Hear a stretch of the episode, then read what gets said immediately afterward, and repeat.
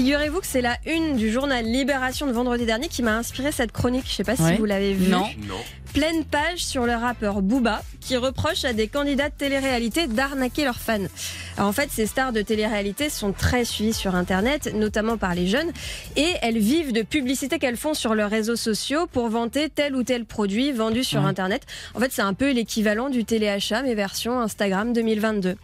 Attention, toutefois, si votre ado vous supplie de lui acheter un produit vu sur une de ses pubs, ou si, comme David, vous vous êtes vous-même tenté par ce produit miracle pour avoir des abdos, sachez qu'il y a rarement de bonnes affaires, David. Ah Au bon contraire. Mais Comment ça avoir Caramba? Aujourd'hui, il y a énormément de sites internet, et notamment parmi ceux vantés par nos amis de la télé-réalité, qui jouent en fait les intermédiaires de vente. On appelle ça en anglais du dropshipping. En fait, vous pensez acheter un produit unique à une boutique en ligne, et vous achetez un produit made in China qu'on retrouve sur des tas d'autres sites comme AliExpress, qui est un peu le temple chinois du commerce en ligne à bas prix, ou encore Amazon, etc. Et souvent dix fois moins cher. Mais attendez, mais revendre un produit fabriqué ailleurs, ça n'a rien d'illégal, euh, Charlotte? Beaucoup de commerces fonctionnent comme ça, non? Oui, vous avez entièrement raison. Sur le principe, c'est légal. Mais les sites internet dont je vous parle là ont un fonctionnement pas très moral. Pourquoi? Parce que la plus, là où la plupart des commerçants font une marge, disons, de 15 à 25% ces sites, eux, font une marge d'à peu près 1000 Attendez, je crois que j'ai mal entendu. Non, 1000%. Vous avez bien entendu. Un produit acheté 3 euros peut parfois être vendu plus de 33 euros. Alors là, je crois que c'est pas trop se mouiller que de parler de véritable arnaque. Surtout quand on voit que parfois ces sites prétendent faire de la fabrication française, parlent de matériaux de qualité, de technologies révolutionnaires, etc. Enfin, c'est que du flanc, que du mensonge. Est-ce qu'il y a un moyen de faire la différence entre un site comme ça et une boutique en ligne sérieuse? Bien sûr. Quand vous arrivez sur un site internet, il y a des signes qui doivent vous alerter tout de suite.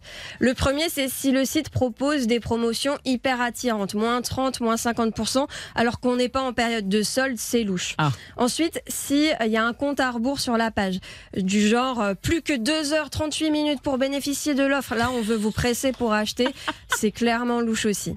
Donc si je tombe sur un site comme ça, et je me vois bien faire ça, avec ces deux éléments réunis, c'est une arnaque, je ferme la page directe. Bah, là, j'ai envie de vous dire, on parle plutôt de faisceau d'indices. On commence tout juste à être méfiant. C'est ce qui doit nous pousser à faire deux, trois recherches complémentaires. Donc, on vérifie s'il y a un numéro de téléphone pour joindre un service client. Euh, s'il y a qu'une adresse mail et pas de numéro de téléphone, c'est pas normal. Tout service après-vente doit pouvoir être joint par téléphone. Ah. Ensuite, on regarde les mentions légales. Si le site ne mentionne pas l'adresse du siège social, le numéro de sirette de l'entreprise et le nom du dirigeant, il respecte pas la, règlement, la réglementation française. Donc, vous fuyez. Bon, et si jamais on veut vraiment acheter le produit qu'on a repéré, mais en payant son vrai prix et pas dix fois plus cher? Il y a une astuce pour savoir si le produit est vendu ailleurs et à quel prix. Ça s'appelle la, la recherche d'image inversée. hein. C'est vraiment un des outils les plus utiles pour pas se faire avoir sur Internet. Vous prenez la photo du produit sur le site. Clic droit, recherchez une image avec Google. Là, le moteur de recherche vous donne tous les autres sites sur lesquels l'image est présente. Donc, vous avez une liste de tous les sites qui vendent le même produit et vous pouvez immédiatement comparer les prix. Ok, euh, Charlotte, mais si on n'a pas le temps de jouer les trackers d'arnaque là, parce que vous, vous êtes une spécialiste, vous n'avez pas une petite application qui nous mâcherait un peu le travail par hasard? Évidemment, Peggy, vous Ah. commencez à me connaître. Bah oui. J'ai deux sites à vous conseiller pour détecter à votre place si un site de commerce en ligne est douteux ou pas. Ils s'appellent antidrop.fr, notez bien, et captaindrop.com. Ils fonctionnent exactement de la même manière. Donc quand vous êtes dessus, vous avez qu'à copier-coller l'adresse du site de commerce en ligne que vous voulez vérifier. Vous cliquez sur la petite loupe pour faire l'analyse et hop, on vous dit si vous êtes en présence d'un site douteux. Et la cerise sur le gâteau, c'est qu'on vous met même tous les sites où vous pouvez retrouver les mêmes produits, mais à 10 fois moins cher. Ah, heureusement que vous êtes là, Charlotte. Antidrop.fr, captaindrop.com. Vous avez noté, David? Ouais, mais alors moi je fais comment pour mes abdos du coup Non, bah, euh, vous, vous oubliez. C'est la salle de sport, David, la salle de sport. Merci, Charlotte.